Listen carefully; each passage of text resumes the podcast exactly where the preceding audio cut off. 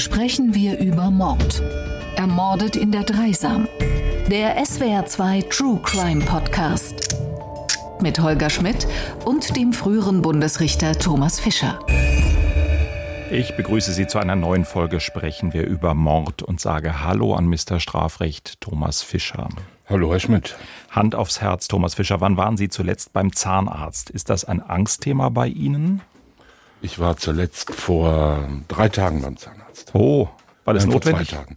Aus akuten Gründen oder so ganz pflichtbewusst? Ganz alles? pflichtbewusst. Da sind Sie besser als ich. Was ist das mit den Zähnen, der Ängste mancher Menschen? Diesem Symbol, diese Metaebene Zahn, was hat es damit auf sich? Ein ausgefallener Zahn bekommt jedenfalls im heutigen Fall eine ganz besondere Rolle. Ja, ehrlich gesagt, ich weiß es auch nicht. Ich habe mich tiefenpsychologisch damit nicht sehr intensiv befasst, obwohl man natürlich das ein oder andere Gerücht kennt. Als Kind hatte ich auch große Angst vom Zahnarzt. Zufällig habe ich gestern Abend aus irgendeinem Anlass, nachdem wir darüber gesprochen hatten, mal wieder über die Zahngeschichte Ludwig des 14. kurz nachgelesen und Die ist mir jetzt gerade nicht völlig präsent. Was gab's da? Ludwig der 14. litt ja bis zu seinem 79. Lebensjahr und seinem Tod wurde der ja von seinen eigenen Leibärzten gefoltert und malträtiert. Ein Leben mit grausamen Schmerzen und schrecklichsten Gesundheitsmaßnahmen, die seine Ärzte anordneten. Und ganz früh schon hat sein Leibarzt sich entschieden, der Theorie zu folgen, dass das möglichst frühe Ziehen aller Zähne das Beste für den Menschen sei. Sodass ihm schon in jungen Jahren alle Zähne rausgerissen wurden. Alles natürlich ohne Narkose. Ach du liebe Zeit. Bei der Gelegenheit auch noch der Kiefer zertrümmert und ein Stück der Gaumenplatte ausgebrochen, sodass er sein Leben lang ein offenes Loch zwischen Mund und Nase hatte, durch das das Essen gleich wieder durch die Nase rauskam, was er zu sich nahm. Und es muss grauenhaft gewesen sein, nicht nur für ihn, sondern auch für seine Umgebung. Möglicherweise sollte ich sofort überprüfen, ob ich irgendwie mit ihm verwandt bin und ob das irgendwie in den Genen vererbt ist. Nee, tatsächlich, ich habe großen Respekt vor dem Zahnarzt, weiß, dass die regelmäßige Kontrolle notwendig wäre, gehe aber zu anderen unregelmäßigen Kontrollen fast lieber und habe da mit dem Arzt im Gespräch festgestellt, dass dieser andere regelmäßig aufzusuchende Arzt auch Angst vor dem Zahnarzt hat. Ja, das haben viele. Das hat mich doch sehr bestätigt in meinen Vorurteilen. Na gut, ein Zahn. Die Frage, wie alt dieser Zahn ist, das wird uns heute in dem Fall beschäftigen. Es ist ein Fall voller Verwicklungen und mit großem emotionalen Gehalt. Eine junge Studentin ist in Freiburg ermordet worden, in der Dreisam, dem Fluss bei Freiburg, gefunden worden. Fühlen wir diesem Fall doch mal akustisch auf den Zahn. Ein Flüchtling vergewaltigt und ermordet die deutsche Studentin Maria L. Die Tat ist verabscheuenswürdig. Eine junge Frau ausgerechnet, die sich auch für Flüchtlinge eingesetzt hat. Ein Haar aus einem Brombeerbusch am Tatort führte die Polizei zum mutmaßlichen Täter. Der verhaftete Mordverdächtige soll ja schon vorher in Griechenland eine junge Frau schwer verletzt haben und auch älter sein als bislang angenommen. Wie alt ist der mutmaßliche Mörder wirklich? Das ist eine zentrale Frage im Prozess um den Mord an der Freiburger Studentin Maria L. Die Ermordung der Studentin Maria ist aus vielen Gründen bemerkenswert. Wegen der brutalen Gewalt der Tat, wegen der Instrumentalisierung der Tat durch Menschen, die den Täter als Stellvertreter für ihre Fremdenfeindlichkeit nutzen und genau im Gegenteil auch für eine wirklich bemerkenswerte Größe und Versöhnungsbereitschaft, mit der die Eltern der getöteten Studentin auf ihren unbeschreiblichen Verlust reagiert haben. Christiane Maschajeschi fasst uns den Fall noch einmal zusammen. In der Nacht auf den 16. Oktober 2016 verlässt die 19-jährige Medizinstudentin Maria L. eine Party im Freiburger Univiertel. Mit dem Fahrrad macht sie sich auf den Heimweg, doch in ihrem Studentenwohnheim kommt sie nie an. Gegen 8.40 Uhr entdeckt eine Joggerin ihre Leiche in der Dreisam. Maria L. ist bis zur Bewusstlosigkeit gewürgt, vergewaltigt und dann in den Fluss gelegt worden, wo sie ertrank. Eine Sonderkommission wertet unzählige Spuren aus. Ein einzelnes Haar in einem Gebüsch führt sie auf die Spur des Täters. Das lange schwarze Haar ist teilweise blondiert. Es passt zu der Frisur eines jungen Mannes, den eine Polizistin auf der Videoaufzeichnung einer Straßenbahn entdeckt. Am 2. Dezember 2016 bemerkt eine Polizeistreife den Mann in Freiburg auf der Straße. Hussein K's DNA passt zu den Spuren am Tatort. Der Afghane war 2015 als vermeintlich unbegleiteter minderjähriger Flüchtling nach Deutschland gekommen. Dass Hussein K. 2013 auf der griechischen Insel Korfu schon einmal versucht hatte, eine Frau zu töten, war den deutschen Behörden nicht bekannt. Auf Korfu hatte er eine 20 Jahre alte Studentin eine Steilküste hinabgestoßen. Die junge Frau überlebte, schwer verletzt. Im Februar 2014 wurde Hussein K. in Griechenland zu zehn Jahren Jugendhaft verurteilt. Schon im Oktober 2015 kam er unter Auflagen frei. Hussein K. flüchtete nach Deutschland. Zur europaweiten Fahndung war er nicht ausgeschrieben worden. Im September 2017 startet vor der Jugendkammer des Landgerichts Freiburg der Prozess wegen Mordes an Maria L. Vor Gericht räumt Hussein K. ein, bereits volljährig gewesen zu sein, als er 2015 nach Deutschland gekommen war. Gutachten sollen sein genaues Alter klären. War Hussein K. zur Tatzeit jugendlich, heranwachsend oder erwachsen? Das Gericht verurteilt Hussein K. im März 2018 nach Erwachsenenstrafrecht zu lebenslanger Haft mit vorbehaltlicher Sicherungsverwahrung. Die Kammer stellt die besondere Schwere seiner Schuld fest. Thomas Fischer, wo wollen wir anfangen? Erst die Frage mit dem Alter und dem Jugendstrafrecht abräumen, erst in den Sachverhalt oder erst die gesellschaftliche Dimension? Es ist fast, na, ich will nicht sagen, dass es äh, alles gleich wichtig ist. Äh, wir machen es einfach, wie es Ihnen beliebt. Also dann würde ich doch sagen, räumen wir doch vielleicht erstmal das Jugendstrafrecht aus dem Weg, mhm. weil das ja vielleicht dann auch hinterher bei der Beurteilung der eigentlichen Tat sonst immer wieder auftauchen würde. Er ist mindestens 18 gewesen, sagt er selber, und das stimmt zu dem, was die Ärzte, was die Gutachter zu ihm gesagt haben. Wir haben es hier nicht mit einem Jugendlichen zu tun. Also sind wir im Bereich zwischen 18 bis 21 zunächst mal, und es ist zu prüfen, ob das Jugendstrafrecht anwendbar ist. Und jetzt gibt es im Laufe der Ermittlungen eben Hinweise, er könnte noch älter sein, er könnte älter als 21 sein. Und dann bemüht man die Medizin und man bemüht diesen Zahn. Ist das der richtige Weg auch für den Juristen, dass er sagt, ich gebe den Fall jetzt aus der Hand und frage es die Ärzte? Wie geht man damit um im Ermittlungsverfahren, wenn sich diese Frage so stellt? Natürlich. Juristen müssen zwar entscheiden, aber sie können nicht alles wissen und brauchen Entscheidungsgrundlagen. Man kann ja nicht solche Fragen nach der bloßen Intuition beurteilen und sagen, der kommt mir jetzt aber schon ziemlich alt oder jung vor. Das mag schon häufig eine hohe Plausibilität haben, aber in diesen Grenzbereichen hat man natürlich keine Ahnung. Ich glaube, ganz am Anfang hat der Beschuldigte mal gesagt, er sei 17 und dann später hat das ein bisschen korrigiert. Solche Altersfeststellungen kommen immer wieder vor, gerade in diesem Bereich, weil da die Grenzen für die rechtliche Beurteilung dann doch relativ eng sind. Also bei 14 ist eine Grenze, bei 18 ist eine und bei 21 ist eine. Und das kann man nach bloßem Augenschein häufig nicht feststellen. Und da braucht man natürlich sachverständige Hilfe und die bedienen sich der Parameter und Kriterien, die die jeweilige Wissenschaft, also hier so eine anthropologische Altersbestimmungswissenschaft in Anführungszeichen für richtig hält Gibt es ja ganz unterschiedliche Methoden. Man kann die Handwurzelknochen röntgen und kann daraus was ablesen. Man kann die Zähne nehmen, wenn man denn einen Zahn hat. Das ist ja hier die besondere Situation gewesen, dass man einen Zahn gefunden hat, weil ich annehme, man darf dem Beschuldigten jetzt nicht einen Zahn ziehen, um rauszukriegen, wie alt er ist. Aber ich bin doch ein bisschen überrascht über diese große Spanne. Über diesen Fall schwebt ja, dass wir auch noch über die öffentlichkeitswirksame Diskussion, über die Frage von Fremdenfeindlichkeit, die da hochgekocht ist, an diesem Fall sprechen müssen. Aber wenn wir uns jetzt anschauen, er sagt, er ist 17 und er ist dann doch deutlich über 20, das ist doch schon wirklich eklatant. Und das mag nachvollziehbar sein, warum das jemand, der nach Deutschland geflüchtet ist, so tut, weil er sich eine bessere Behandlung verspricht. Aber dass das vorher nicht auffällt? Ein so eklatanter Altersunterschied, wundert Sie? Ja, das wirkt natürlich zunächst mal ziemlich auffällig. Andererseits, man weiß es nicht. Man trifft ja im Leben viele Menschen und auch viele Menschen aus anderen Ethnien und anderen Weltgegenden.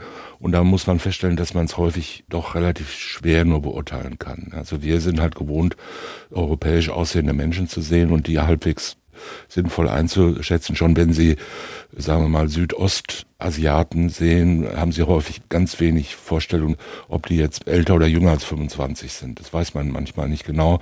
Und auch in anderen Gegenden afrikanisch äh, aussehende Menschen sind auch für unser eins häufig relativ schwer einzuschätzen.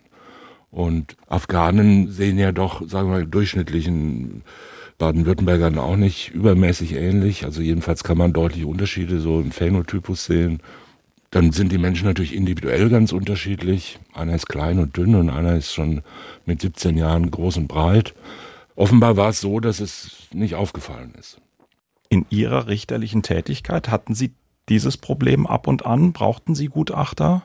Oder hat Richter Fischer das immer klar erkannt, wie alt der Angeklagte ist? Oder war es nicht strittig?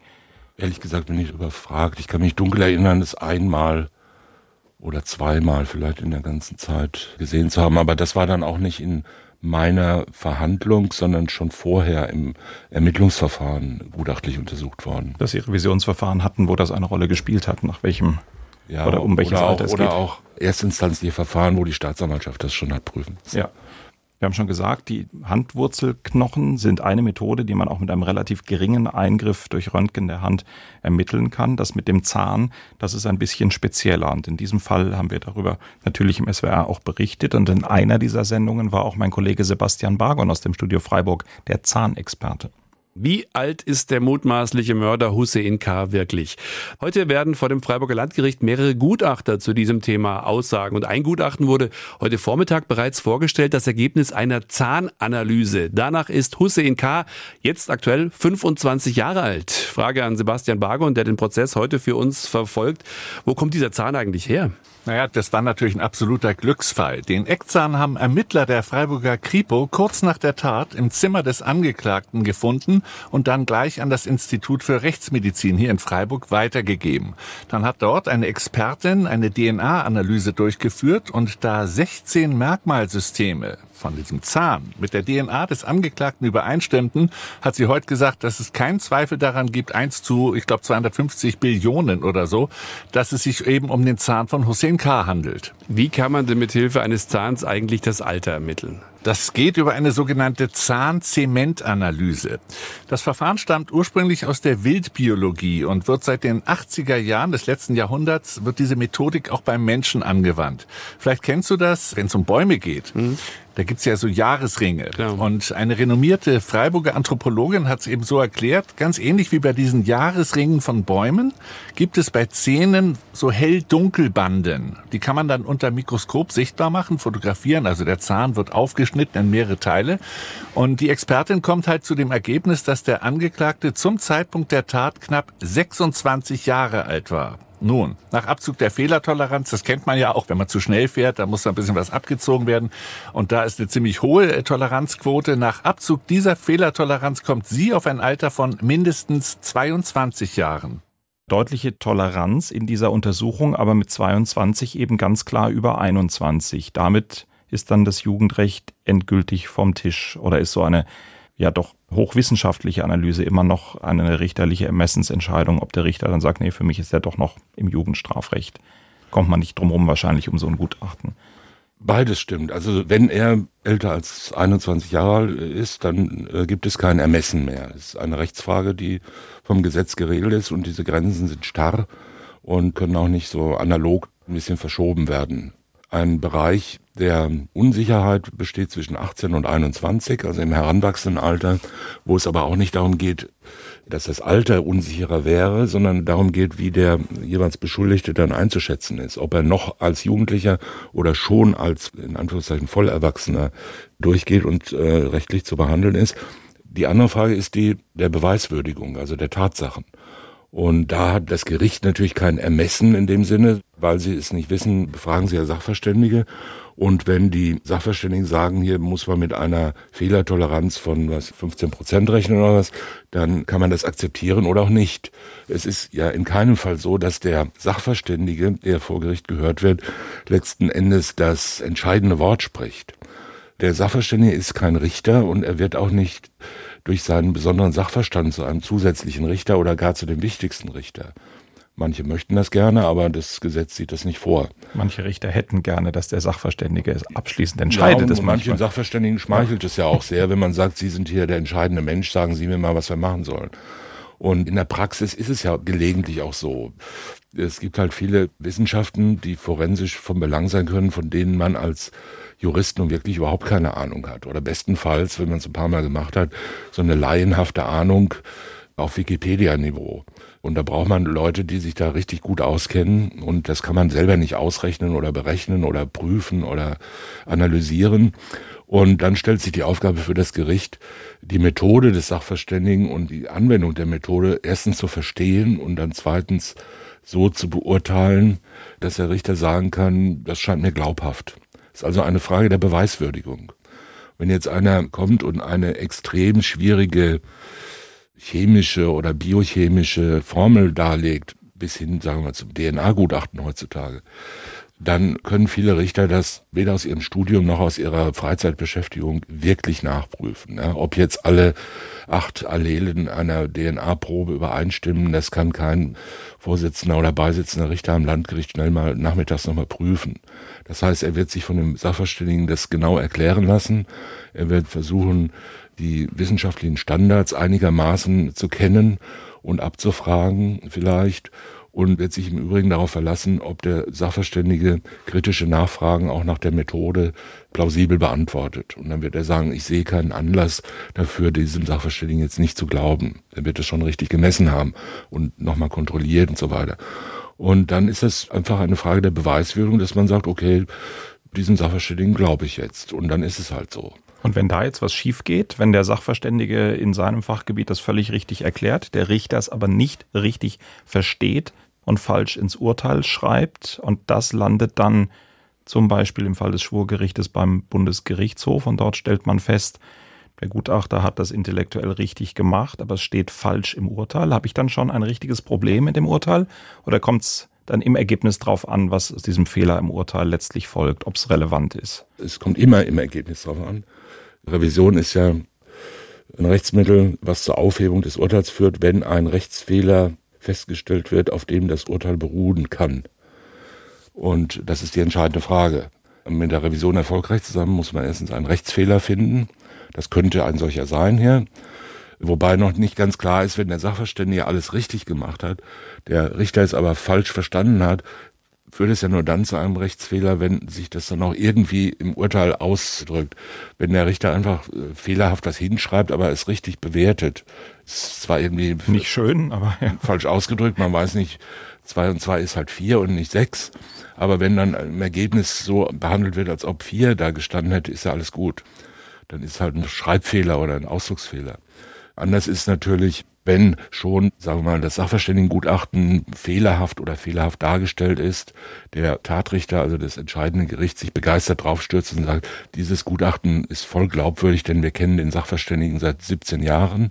Das ist ja nicht ganz selten verwendetes Argument für die Glaubwürdigkeit von Gutachtern, der als erfahren bekannte und der Kammer schon länger als zuverlässig bekannte Sachverständige hat das so gesagt, dann ist es halt so. Da muss man immer fragen, was meinen die jetzt mit zuverlässig? Kommt er immer pünktlich oder grüßt immer freundlich oder macht er gute Gutachten? Und wenn ja, woher weiß das die Kammer? Haben die das mal geprüft, ob das gut ist? Und so weiter. Also in manchen Bereichen ist halt wirklich schwierig, das abzugrenzen. Und an manche Themen, die sich für so ein Gutachten stellen, sind ja auch nicht mit einer absoluten naturwissenschaftlichen Präzision jetzt zu beurteilen, wenn Sie zum Beispiel an Schuldfähigkeit denken, Verhandlungsfähigkeit und ähnliche Dinge, also alles, was so intrapsychisch abläuft, da gibt es halt natürlich Spielräume der Bewertung, sowohl psychiatrisch, medizinisch als auch rechtlich. Und da können die Dinge schon mal ein bisschen ungenauer werden.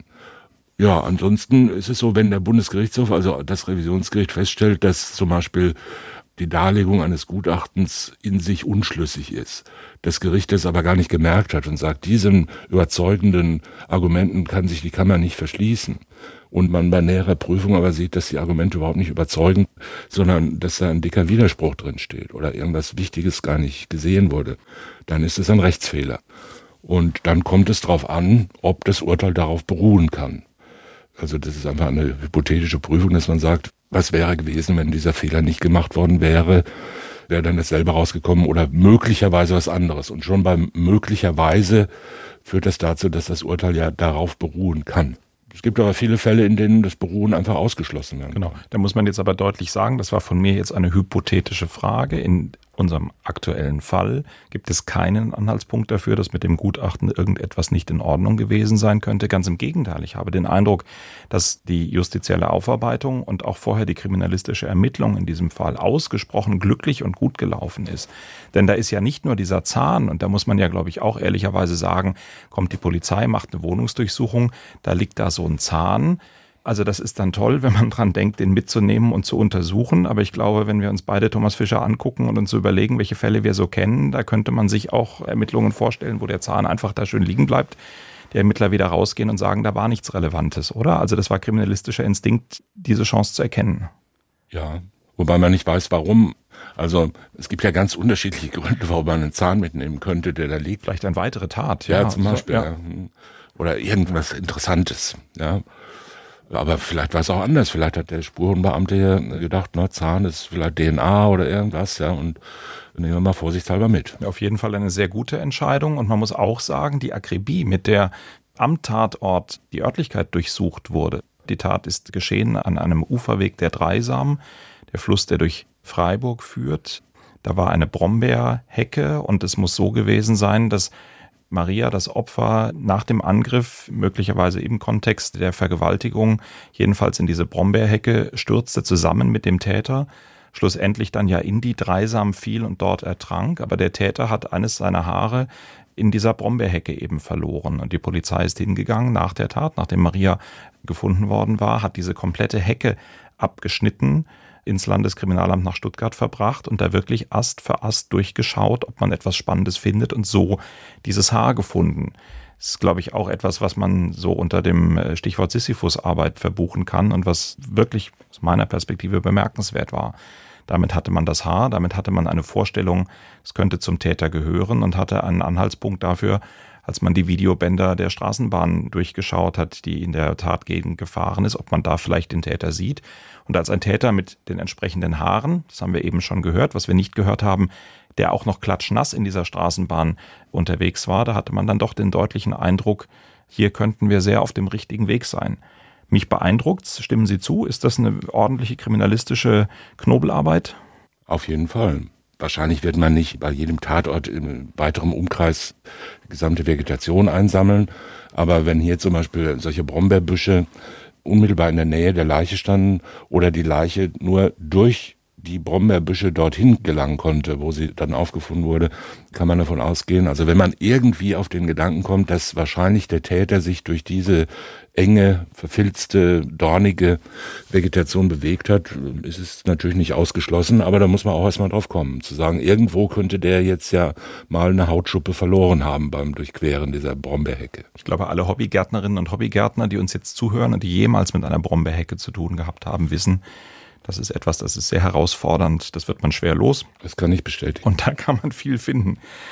Damit sind wir doch eigentlich mitten im strafrechtlichen Sachverhalt. Worüber sprechen wir strafrechtlich? Der Täter hat Maria nach der Feststellung des Schwurgerichtes zunächst vergewaltigt, dann am Ende dieses wohl sehr brutalen Tatgeschehens ist sie in der Dreisam gelandet, ist dort ertrunken. Das Schwurgericht hat den Mord festgestellt. Wie verhält sich das jetzt zueinander? Der Vergewaltigungsvorgang, dann das Stürzen in die Dreisam, das dort Ertrinken. Hm, ich habe ehrlich gesagt das landgerichtliche Urteil nicht gelesen. Ich kenne es nicht. Die übliche Antwort ist, kommt darauf an, was der Täter sich vorgestellt hat. Waren das jetzt zwei unterschiedliche Tatansätze oder war es insgesamt einer? Darauf wird es letzten Endes ankommen. Es kommt für das Ergebnis, also für die Strafzumessung kommt es da nicht so drauf an oder eigentlich gar nicht. Aber es kommt für den Schuldspruch drauf an und kann sich darüber auswirken, wenn zwei Taten voneinander getrennt sind, also erstmal eine Vergewaltigung mit gefährlicher Körperverletzung oder sogar mit Tötungsvorsatz schon, dann ist das eine Tat durch Handeln. Zweite Frage, ist die Geschädigte unwillkürlich in den Fluss geraten oder hat der Täter sie dort abgelegt? Auch das ist ja ein großer Unterschied. Wenn der natürlich die schwer verletzte Frau in die Dreisam legt, drängt sich ja auf, dass er will, dass sie dort ertrinkt. Sie könnte aber auch reingefallen sein und er ist dann weggelaufen und hat gesagt, Hauptsache, ich kann mich jetzt hier verdrücken und man findet mich nicht und das billigend in Kauf nehmen oder sogar wollen, dass sie da ertrinkt, dann wäre das eine neue Tat, etwa durch Unterlassen. Und Da kommt es drauf an. Also es ist vermutlich mh, hm, insgesamt ein, nur eine Tat und da steht die Tötung als Mordmerkmal im Raum, sowohl als Verdeckungs- als auch zur Befriedigung des Geschlechtstriebs und in Tateinheit damit steht die Vergewaltigung. Der Täter hat vor Gericht eine andere Version angeboten. Er hat gesagt, er sei unter Alkohol- und Drogeneinfluss gewesen. Es sei zu einer Begegnung mit Maria L. gekommen. Aus dem Effekt heraus habe er gegen ihr Fahrrad getreten, als sie da angeradelt gekommen sei. Dann habe sie geschrien. Daraufhin habe er sie gewürgt. Das sei alles irgendwie sehr unglücklich gelaufen. Und als sie dann tot gewesen sei, habe er festgestellt, wie hübsch sie sei und habe sich entschlossen, sie zu vergewaltigen. Abgesehen davon, dass diese Schilderung in meinen Ohren doch wirklich sehr aberwitzig klingt, hätte sie ihm juristisch geholfen, wenn das Schwurgericht ihr gefolgt wäre. Na gut, der Mord wäre vom Tisch gewesen, wahrscheinlich, weil es dann irgendwie in Richtung Totschlag hätte laufen sollen und die Vergewaltigung keine mehr gewesen wäre, weil sie tot gewesen wäre, oder? Aber, ja, so ist es. Aber so richtig plausibel finden wir es nicht. Nein, es drängt sich nicht auf, dass es stimmt.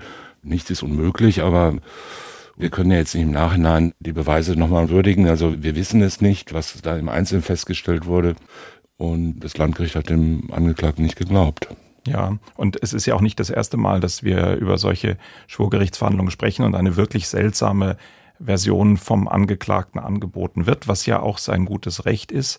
Aber kann man da was generalisieren? Ist das Ihre Erfahrung, dass Täter vielleicht auch aus sich heraus das Bedürfnis haben, eine andere Interpretation weniger schlimm, irgendwie entschuldigend anzubieten, dass man dem nicht ins Auge schauen muss, was sich eigentlich in der Hauptverhandlung aufdrängt und was einem vorgeworfen wird?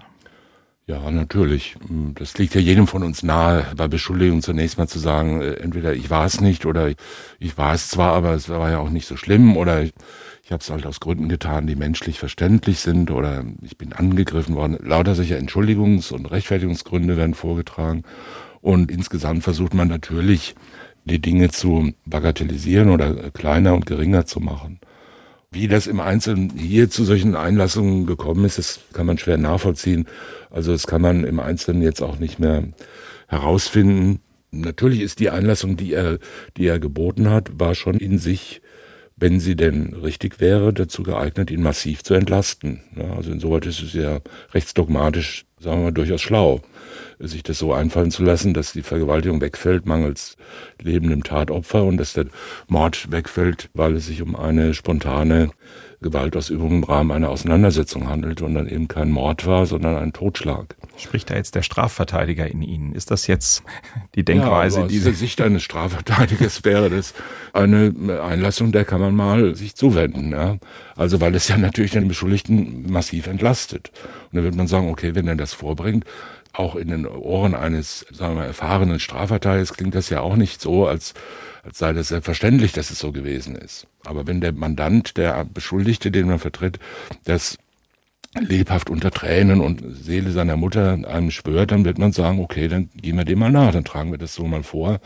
Und vielleicht lässt sich es ja auch nicht widerlegen. Das würde ja schon reichen. Und wie diese juristisch idealen, strafrechtlich idealen Argumentationen zustande kommen, Darüber wissen wir nichts, oder? Der Rechtsanwalt schlägt das vor, man erarbeitet das gemeinsam.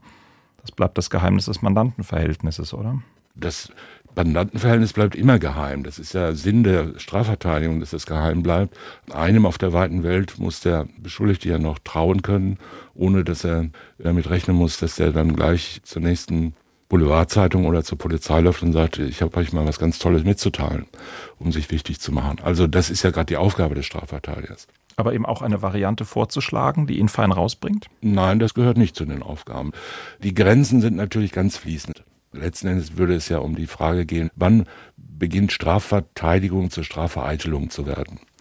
Und da gibt es relativ klare Grenzen in der Rechtsprechung des Bundesgerichtshofs wann diese Grenze überschritten ist, was man machen darf und was man nicht machen darf. Aber das sind natürlich zunächst mal abstrakte Grenzen und die werden entwickelt anhand von Fällen, die dann irgendwelche Feststellungen tragen. Also dieser Strafverteidiger hat einem Zeugen beispielsweise geraten, eine Falschaussage zu machen, um den Verlobten oder den Freund zu retten. Das wäre natürlich nicht zulässig, sondern eine Strafvereitelungstat. Andererseits, wenn einer kommt und sagt, wenn ich das so sage, was würde denn das bedeuten? Da wird man schon noch eine richtige Antwort geben müssen. Ob man dann noch dazu sagt, aber nicht etwa, dass sie das so sagen und das erlogen ist. Das ist eine Geschmacksfrage. Ja? Und ob man als Strafverteidiger da sitzt, wenn man den Eindruck hat, der eigene Mandant oder ein Zeuge, die lügen wie gedruckt, das ist ja letztendlich auch immer eine Frage der Glaubwürdigkeit der Verteidigung insgesamt und der Verteidigungsstrategie.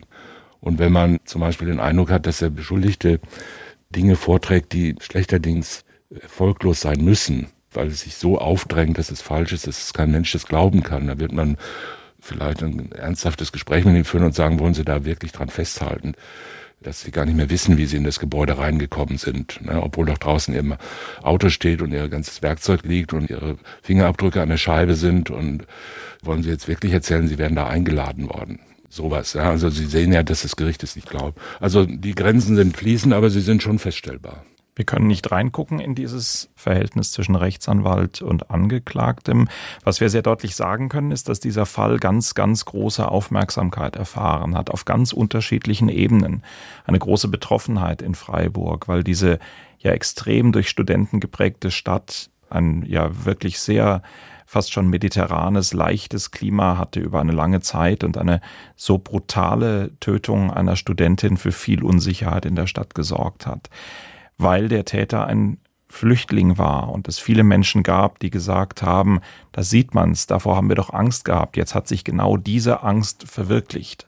Auf der anderen Seite, weil Maria L. selber in der Entwicklungshilfe, sie ist in vielen Berichten in der Flüchtlingsarbeit, aber es ist Entwicklungshilfe gewesen, wo sie sich sehr engagiert hat und da auch so der Gedanke aufkam, ist das jetzt eigentlich fair, dass jemand, der sich so sehr für andere Menschen auf der Welt einsetzt, genau jetzt Opfer einer solchen Tat wird?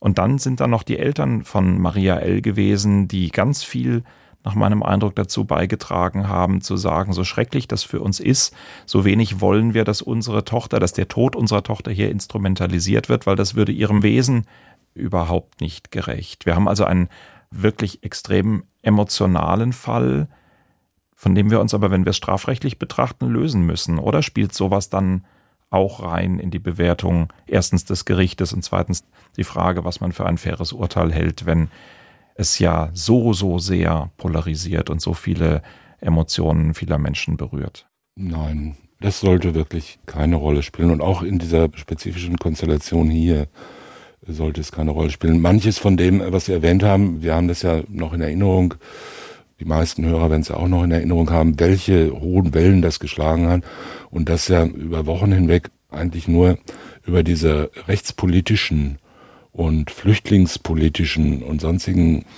Dinge geredet wurde und nur noch relativ wenig über die spezielle Rechtskonstellation oder den Fall selbst.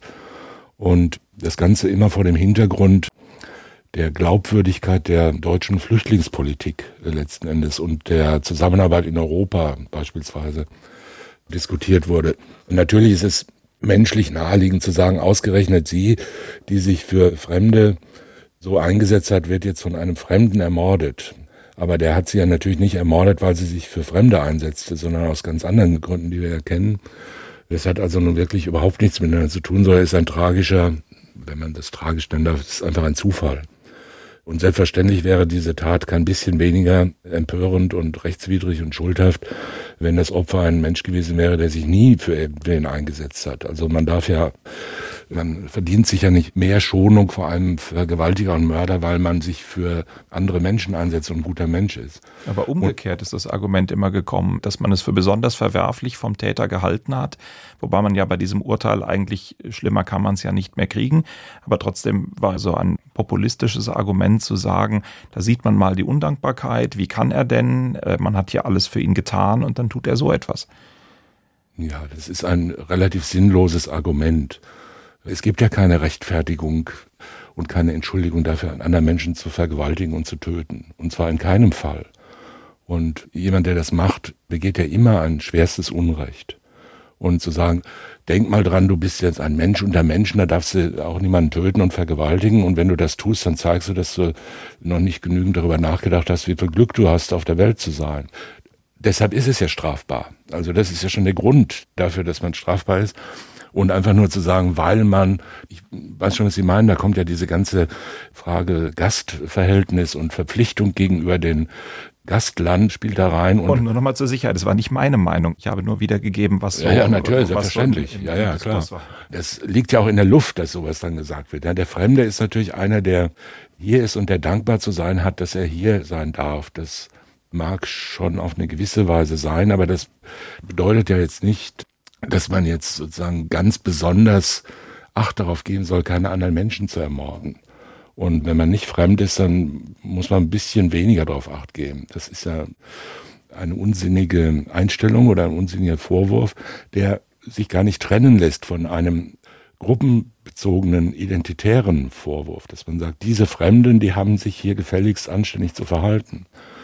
Selbst wenn das stimmt, was ja vermutlich auch nicht falsch ist, lässt das ja andere Gesichtspunkte nicht außer Acht. Also das sind ja trotzdem noch individuelle Menschen mit individuellen Schicksalen, Dispositionen und so weiter. Also das Argument an sich ist eigentlich kein Argument gegen diesen speziellen Täter, sondern ist ein aus dem politischen Zusammenhang hergeleitetes gruppenbezogenes Argument und damit sollte man wirklich äußerst vorsichtig sein. Hm. Das Schicksal hat aber Öl ins Feuer gegossen, denn in diesem Herbst 2016 während die Polizei genau auf dem richtigen Weg ist. Wir haben darüber gesprochen. Die Brombeerhecke war mutmaßlich zu diesem Zeitpunkt schon im Landeskriminalamt und wurde mit Pinzetten seziert. Die Videoaufzeichnungen der Straßenbahnen wurden ausgewertet. Man war direkt auf dem Weg, den Täter zu finden. Und da passiert etwas anderes. Wenige Kilometer entfernt wird eine weitere Frau getötet. Wir haben damals in den Nachrichten darüber berichtet. Geht im Raum Freiburg ein Serientäter um? Diese beklemmende Frage beschäftigt zurzeit ganz Deutschland. In nur drei Wochen wurden zwei junge Frauen Opfer eines Sexualmordes. Beide Tatorte liegen nur rund 30 Kilometer auseinander. Und beide Frauen waren vergewaltigt und getötet worden. Die Joggerin Caroline G. ist in Endingen nahe Freiburg gefunden worden. Es sah alles ganz gleich aus, getötet, vergewaltigt und es sah so aus, als sei es ein Serientäter. Wir wissen jetzt aus der Besprechung dieses Falls, es ist kein Serientäter gewesen, es sind zwei unterschiedliche Taten gewesen. Wir werden den Fall Caroline G. in unserer nächsten Folge besprechen. Aber Thomas Fischer, dieser Eindruck, das könnte jetzt ein Serientäter sein oder das könnte zumindest die zweite Tat in dem Kontext sein, die macht das alles ja emotional für die Öffentlichkeit noch viel schlimmer, oder? Das, glaube ich, müssen wir konzidieren. Auf jeden Fall. Weil man ja einen Zusammenhang vermutet oder argwöhnt oder befürchtet. Ja, die Gesichtspunkte dieses Zusammenhangs liegen auf der Hand, obwohl sie sich ja nicht wirklich aufdrängen. Ja, wir leben ja in einer Zeit, in der Menschen in kürzester Frist große Entfernung zurücklegen können und Serientäter können auch in Flensburg und Freiburg zuschlagen und immer noch derselbe Täter sein.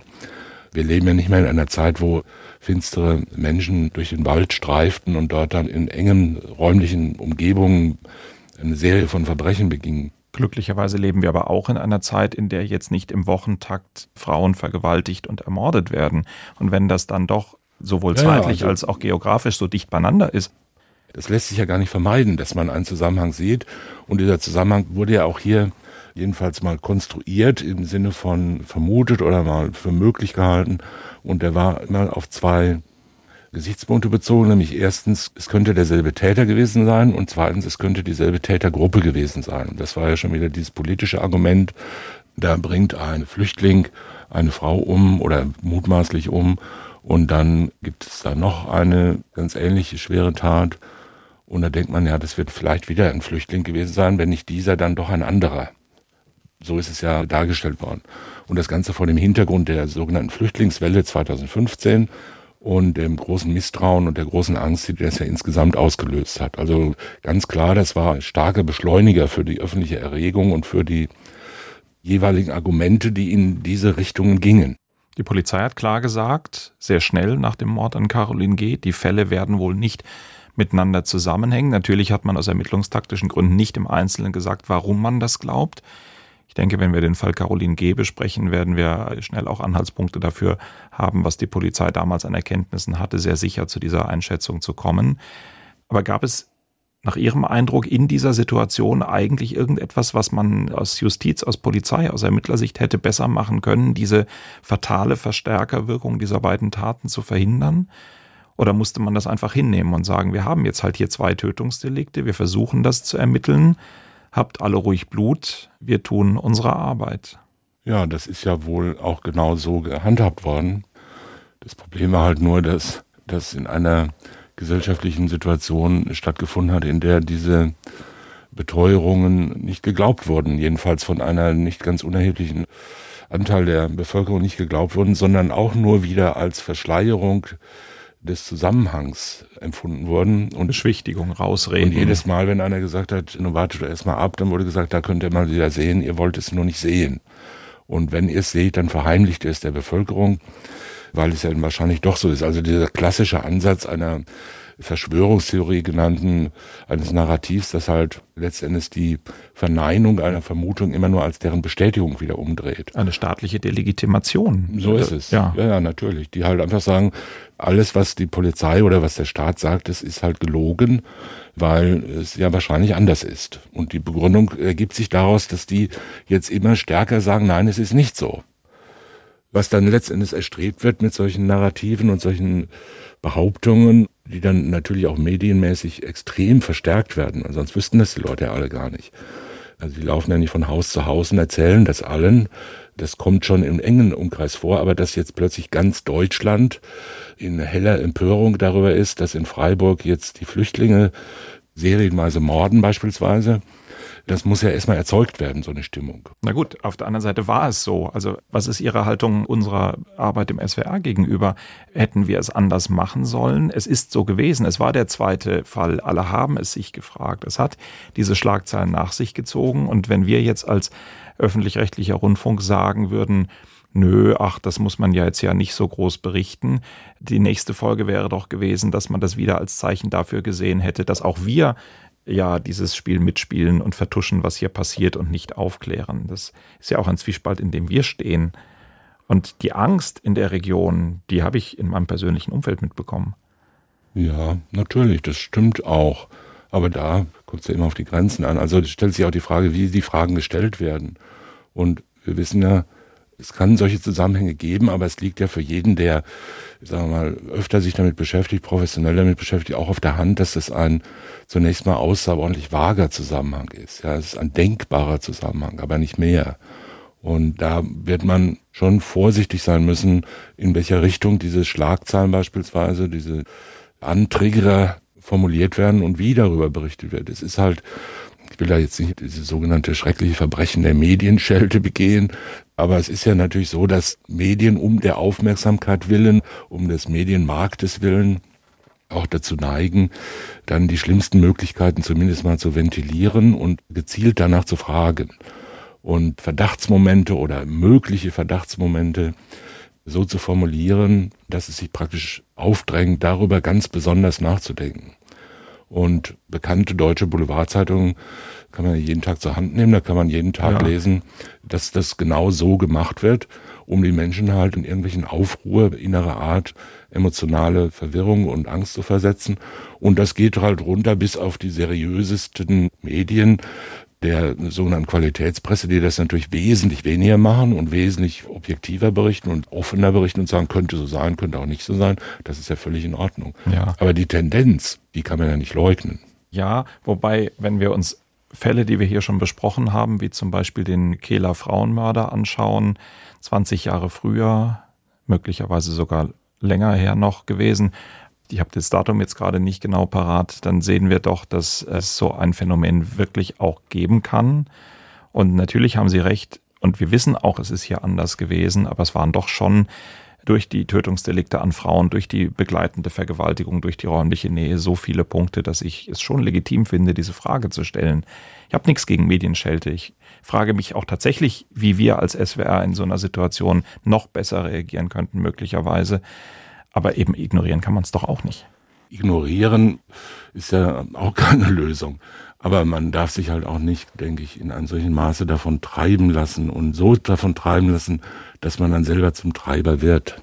Und man muss sich, glaube ich, das ist jedenfalls meine Meinung, man müsste sich als Medium, Öffentlichkeitsmedium, insbesondere auch öffentlich-rechtliches Medium, müsste man sich dagegen immunisieren in einem stärkeren Maße, als es in der Öffentlichkeit gutiert wird. Wir wissen ja, es hat damals auch zahllose, unglaubliche Proteste gegeben, dass angeblich nicht genügend darüber berichtet wurde und dass dieser Flüchtlingszusammenhang und der Zusammenhang mit der Flüchtlingswelle im Hereinlassen von zu vielen Fremden und so weiter nicht ständig in den Mittelpunkt der Berichterstattung gestellt wurde. Dann wird gesagt, wenn eine solche Tötung nicht an erster Stelle in der Tagesschau kommt und so weiter, dann zeigt das nur, dass ihr alle das nur verheimlichen wollt.